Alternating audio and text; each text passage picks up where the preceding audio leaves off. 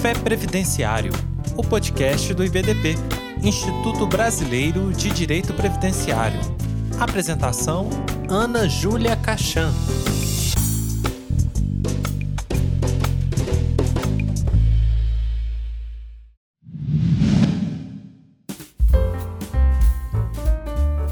Olá, meus queridos previdenciaristas. Eu sou Ana Júlia Cachan, sou advogada, sou professora e vou conversar com vocês hoje nesse episódio do podcast Café Previdenciário do IBDP sobre o nexo de causalidade e seus efeitos previdenciários. Antes de mais nada, quero agradecer o honroso convite do IBDP e também parabenizar toda a diretoria por mais essa excelente iniciativa.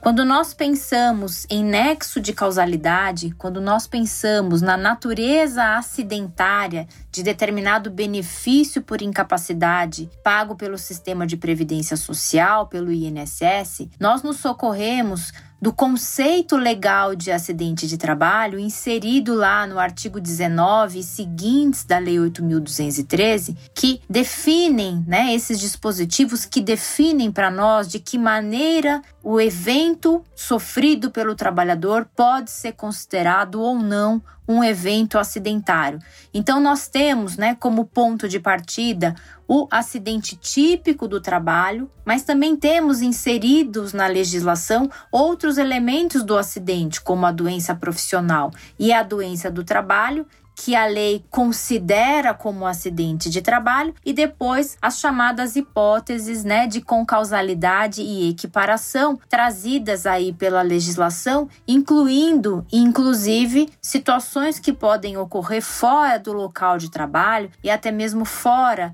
do horário de trabalho. Então, partindo desta definição do que é acidente de trabalho e de que maneira né, a legislação entende o evento como um evento acidentário, a gente parte num segundo momento para a caracterização do nexo de causalidade. Isso antes de nós pensarmos nos efeitos que a relação de causalidade promoverá tanto para o trabalhador quanto para o empregador, porque o evento aqui ele traz consequências né, tanto para aquele que é o empregado, né, que se, que se socorre do benefício previdenciário, mas também traz consequências para o empregador. Bom, partindo então da nossa legislação, nós temos como base da caracterização do nexo de causalidade a emissão pelo empregador da CAT, da Comunicação de Acidentes de Trabalho. A CAT, que sempre foi a fonte primária de caracterização do nexo de causalidade, acaba, de alguma maneira, com a evolução legislativa e com a própria inserção do artigo 21A na Lei 8.213, pela Lei 11.430 de 2006, que estabelece então uma relação de causalidade com base num estudo epidemiológico da incapacidade, né, da doença que acomete o trabalhador. A CAT é o primeiro elemento de caracterização do nexo de causalidade, mas em função até mesmo de subnotificação e de dificuldade que o segurado sempre teve, né, de caracterizar a natureza acidentária do seu afastamento, Vem então o nexo técnico epidemiológico, o NTEP, como uma figura legislativa nesse sentido mais protetivo, né, de promover uma presunção da relação de causalidade naquelas situações em que o estudo epidemiológico promovido pelo sistema identifica essa relação de causalidade com base na junção de duas informações relativas ao afastamento, que é o CID, né, da doença e o KNAI, o KNAI que identifica a atividade econômica preponderante da empresa, quando o sistema faz essa junção do CID e do KNAI, se o sistema identifica que há essa relação de causalidade e esta relação de causalidade ela está prevista numa listagem específica, na lista C do anexo 2 do decreto 3048, então o que é que o sistema faz?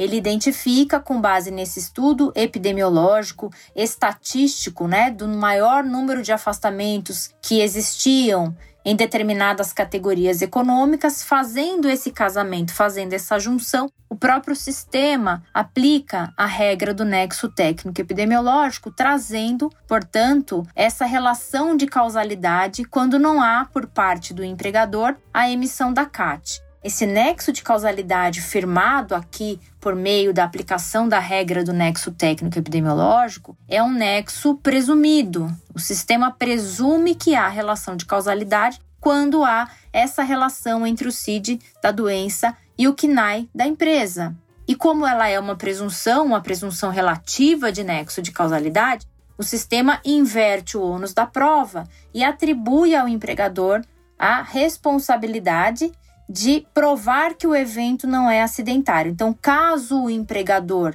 deseje contestar a relação de causalidade estabelecida pelo próprio sistema de previdência social, ele tem condição de eh, apresentar uma impugnação ou uma contestação ou um requerimento de não aplicação da regra do nexo técnico epidemiológico. E é importante frisar com relação ao nexo de causalidade que o próprio sistema traz, né, a própria norma traz, lá no decreto 3048, no anexo 2, três listas que vão ser importantes como ponto de partida para estabelecimento de nexo de causalidade. Ainda que eu não tenha essas listagens como um rol taxativo das situações que geram reconhecimento de nexo de causalidade é um elemento de prova bastante significativo. Eu tenho a lista A, eu tenho a lista B e a lista C, que é a lista do nexo técnico epidemiológico. As listas A e B trazendo o agente agressivo,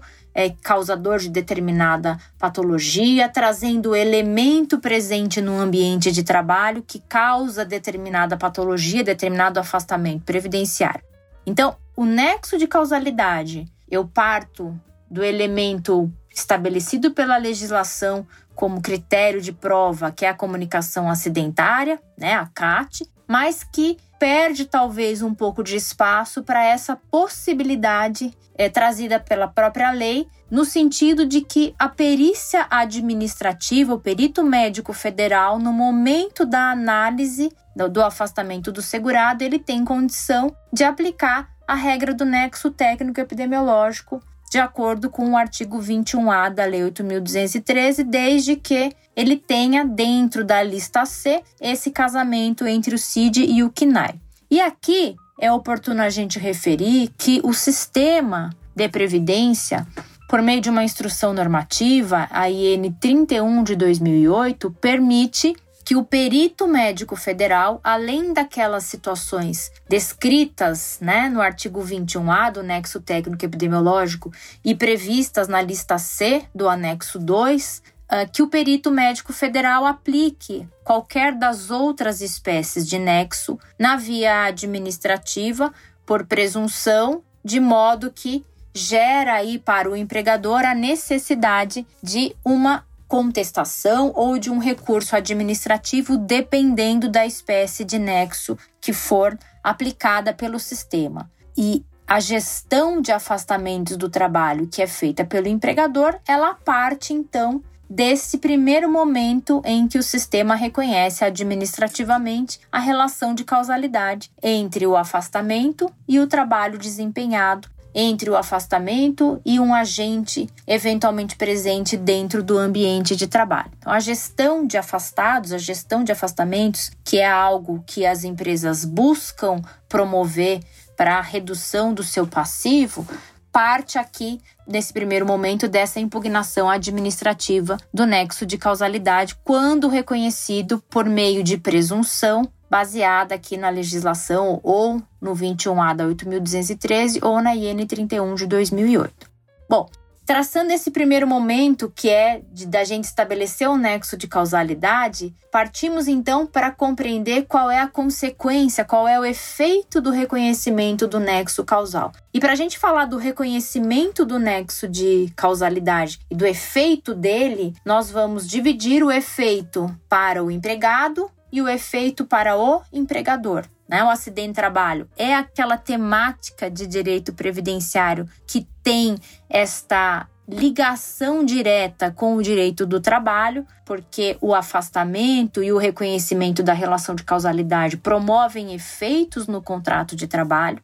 O acidente de trabalho também, por outro lado, como ele afeta o empregador, ele tem efeitos tributários para o empregador no que diz respeito às contribuições que ele vai fazer para o sistema. Bom, Iniciando pelo empregado, quais são os efeitos previdenciários do reconhecimento da relação de causalidade, do reconhecimento do nexo causal? Primeiro efeito, primeiro elemento que a legislação traz com relação ao acidente de trabalho e que é importante a gente falar é que, para benefícios por incapacidade decorrentes do acidente de trabalho, e aqui a gente tem que entender o acidente de trabalho não só como um acidente típico, mas englobando também as doenças profissionais, as doenças do trabalho e aquelas situações em que a lei faz a equiparação, esses são benefícios que, para concessão, não se exige o cumprimento do requisito carência. Então eu não preciso daquele número mínimo de contribuições para fazer jus a um benefício por incapacidade decorrente do acidente de trabalho.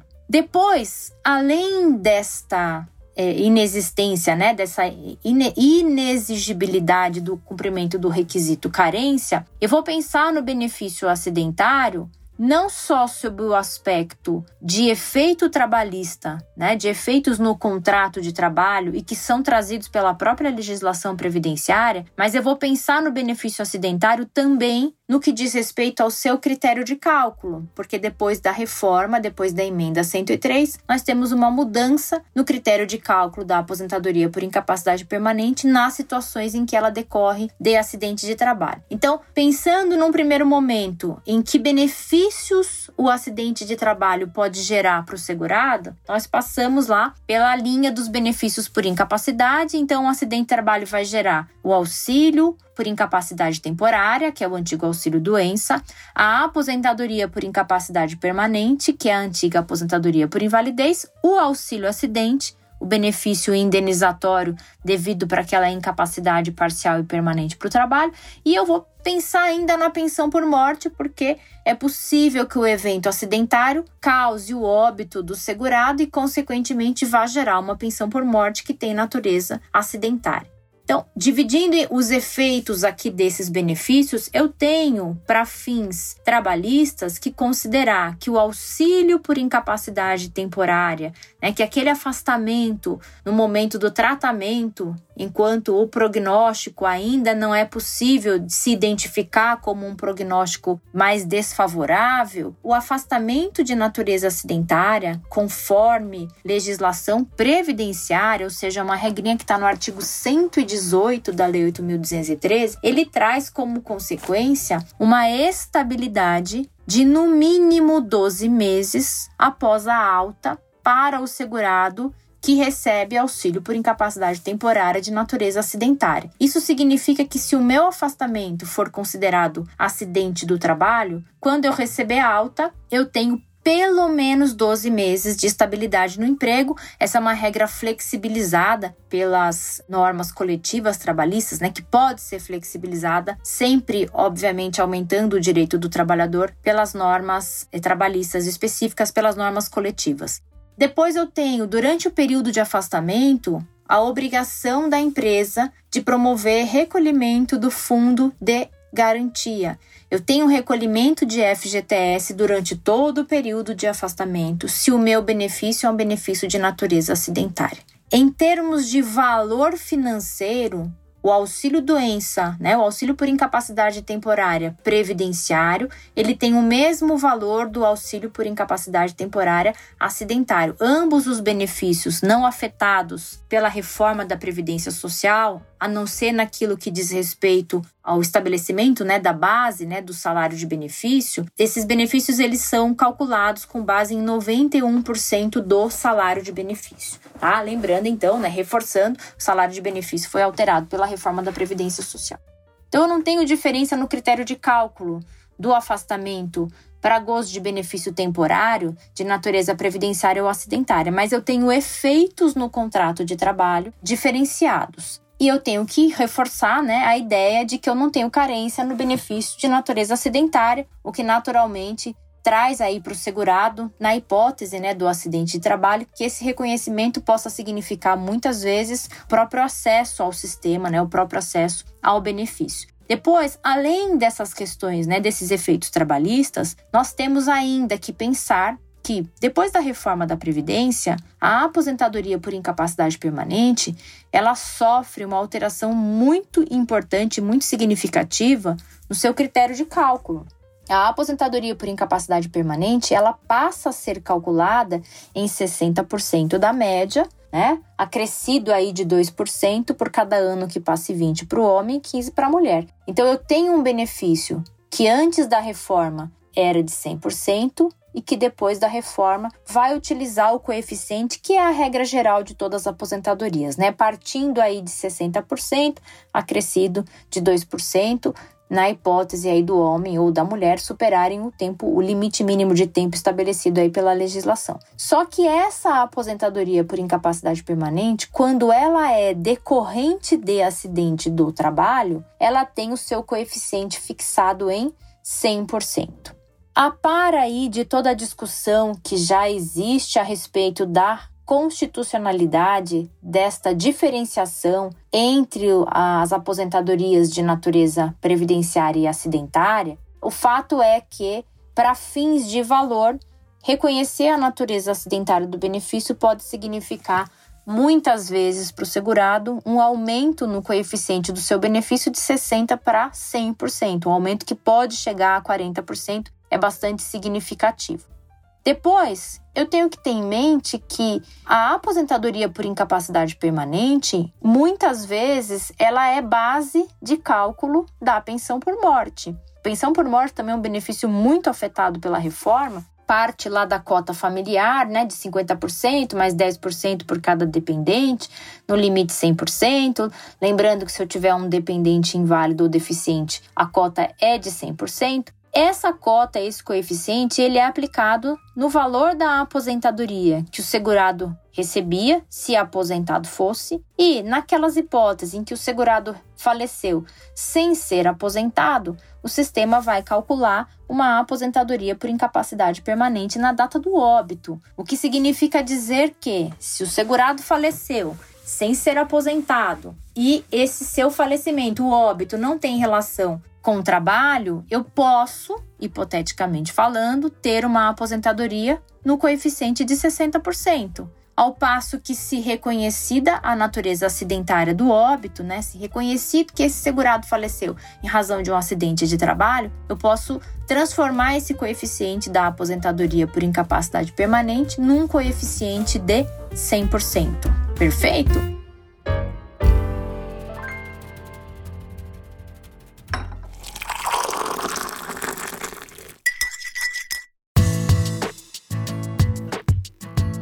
Falando em pensão por morte, só para a gente referir aqui, aquele prazo de duração da pensão por morte de cônjuge ou companheiro de quatro meses, quando não há né, dois anos de casamento ou união estável, ou pelo menos 18 contribuições vertidas para o sistema pelo instituidor, né, pelo segurado falecido, essa regra, essa restrição dos quatro meses, ela não se aplica quando o óbito decorrer do acidente. Então, mais um dos elementos que trazem aqui, né, para o segurado uma vantagem no reconhecimento do nexo de causalidade reforçam, na verdade, né, a importância de se reconhecer o acidente de trabalho naquelas hipóteses em que ele efetivamente acontecer. Mas não é só, né? Quando eu penso no efeito previdenciário do acidente de trabalho, eu tenho que pensar também no efeito que isso traz para o empregador, né? Porque afinal de contas, esse efeito trabalhista que a gente referiu aqui, a estabilidade, a obrigação de recolher FGTS no período de afastamento, essas são obrigações que recairão sobre o empregador, né? Esse é um custo que recairá sobre o empregador. Então, além desse custo que a gente já identificou, nós temos que considerar no âmbito previdenciário outras consequências. No âmbito trabalhista, eu poderia reforçar, além da estabilidade, além do FGTS, uma alteração na sinistralidade da empresa, né, um aumento na sinistralidade, o que afeta o custo do plano de saúde, do plano médico né, que as empresas disponibilizam para os seus colaboradores. Ainda o risco né, da ação de indenização por acidente de trabalho, nos casos em que a empresa tiver responsabilidade civil pelo evento, as possibilidades de reintegração, a possibilidade de ser responsabilizada pelo pagamento de salário no período de limbo previdenciário, que é aquele período em que eu não recebo nem da empresa nem do INSS, né? Quando o INSS diz que o trabalhador está apto para retomar sua função, mas a empresa diz que ele não tem condição, o médico do trabalho diz que ele não tem condição de voltar, ele fica no limbo e quem na forma do entendimento que prevalece hoje no Tribunal Superior do Trabalho, quem remunera o trabalhador nesse período de limbo é o empregador. Além disso, além de presenteísmo e absenteísmo no trabalho, o que eu quero reforçar aqui é o efeito tributário previdenciário que a empresa acaba sofrendo, né, em razão da dado o reconhecimento do nexo de causalidade aqui no âmbito previdenciário. A empresa faz o seu recolhimento previdenciário obrigatoriamente por força de uma disposição constitucional. Então, lá na definição né, das contribuições para o sistema de seguridade social, estão identificadas as contribuições sociais e no inciso 1 do artigo 195, na linha A, fica estabelecido que a empresa, empregador e equiparado vão recolher as contribuições sobre a folha salarial, né? Folha salarial e demais rendimentos pagos ou creditados em razão do trabalho daquele que presta serviços, né, com ou sem vínculo empregatício. Então a empresa, ela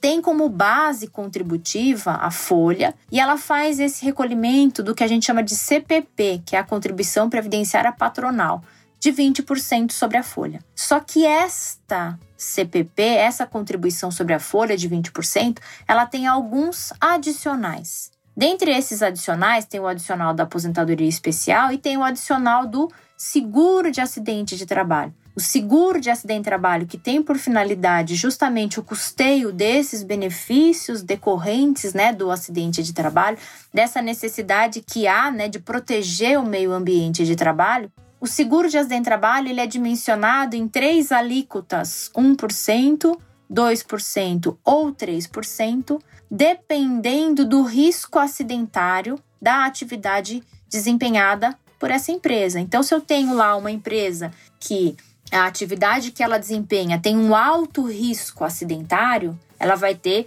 o seu seguro fixado na alíquota de 3% e, consequentemente, se o risco é médio, 2%, se o risco é menor, 1%. Esse seguro acidentário, ele é dimensionado com base no risco. Então ele independe da ocorrência do evento. Se a empresa tiver um acidente, nenhum acidente ou 10 acidentes, o risco dela está delimitado pela legislação, né, de acordo com a sua atividade preponderante. Mas sobre esse seguro acidentário incide uma alíquotazinha que chama FAP, que é a dimensão exata da acidentabilidade real da empresa. O FAP ele é dimensionado por três elementos: o custo dos acidentes, a frequência dos acidentes e a gravidade dos acidentes. Além disso, ele usa uma espécie de ranqueamento da empresa dentro da sua atividade econômica para saber se, comparativamente àqueles que desenvolvem a mesma atividade que ela,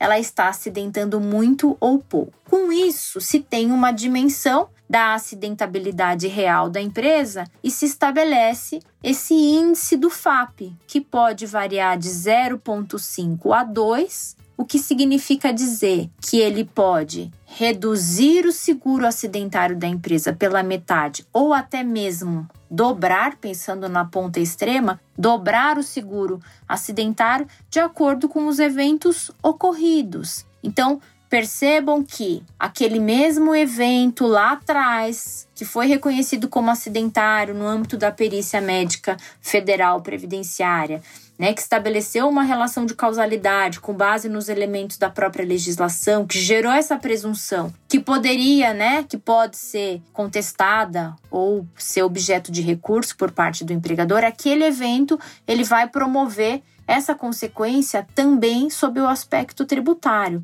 O FAP, esse multiplicadorzinho, ele é calculado todos os anos, né? Então ele tem vigência de um ano, ele utiliza os elementos, os, os fatos, né? Dos dois anos anteriores ao seu cálculo. Então eu vou usar como base os anos anteriores, as ocorrências acidentárias da empresa nos anos anteriores, faço a previdência, faz esse cálculo estabelece o valor, né, o, o, multiplicadorzinho do FAP que vai ter vigência por um ano e abre no momento em que ela faz essa caracterização, essa definição do FAP, abre para a empresa a possibilidade de uma contestação administrativa eletrônica do FAP, né, do cálculozinho do FAP, que na verdade é para a empresa a possibilidade de contestar, de impugnar os elementos que serviram de base para que o sistema calculasse o índice do FAP.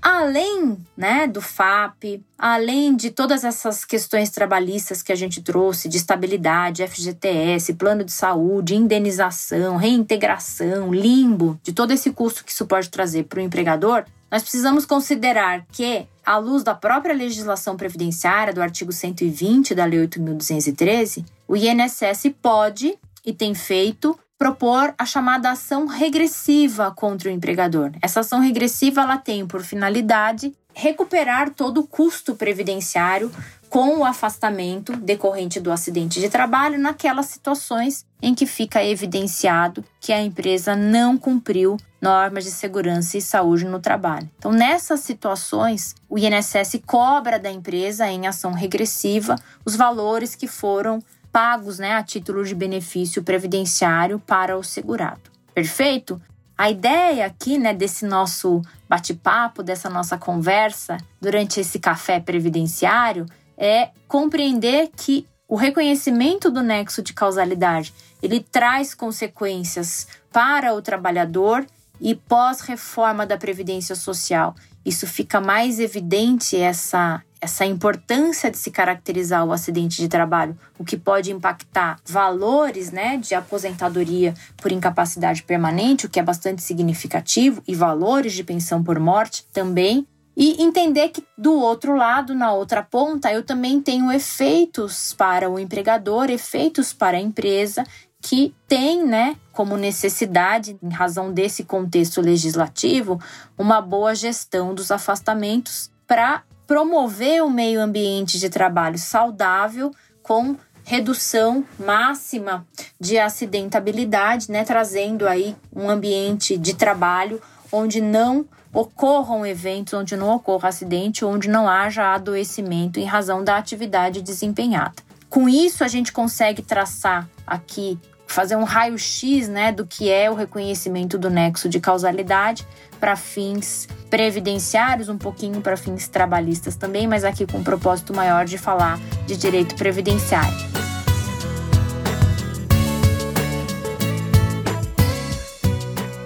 Queria agradecer a companhia de vocês nesse café, mandar um abraço grande e carinhoso a todos que me ouvem aqui, dizer que foi uma alegria muito grande participar junto com vocês. Espero encontrá-los numa próxima oportunidade. Um beijo grande.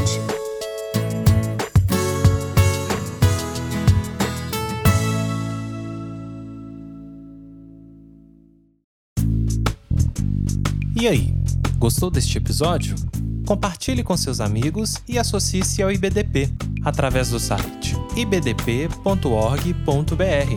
e tenha acesso a vários cursos, eventos e muito mais. E lembre-se, às terças-feiras temos um encontro marcado por aqui. Até a próxima!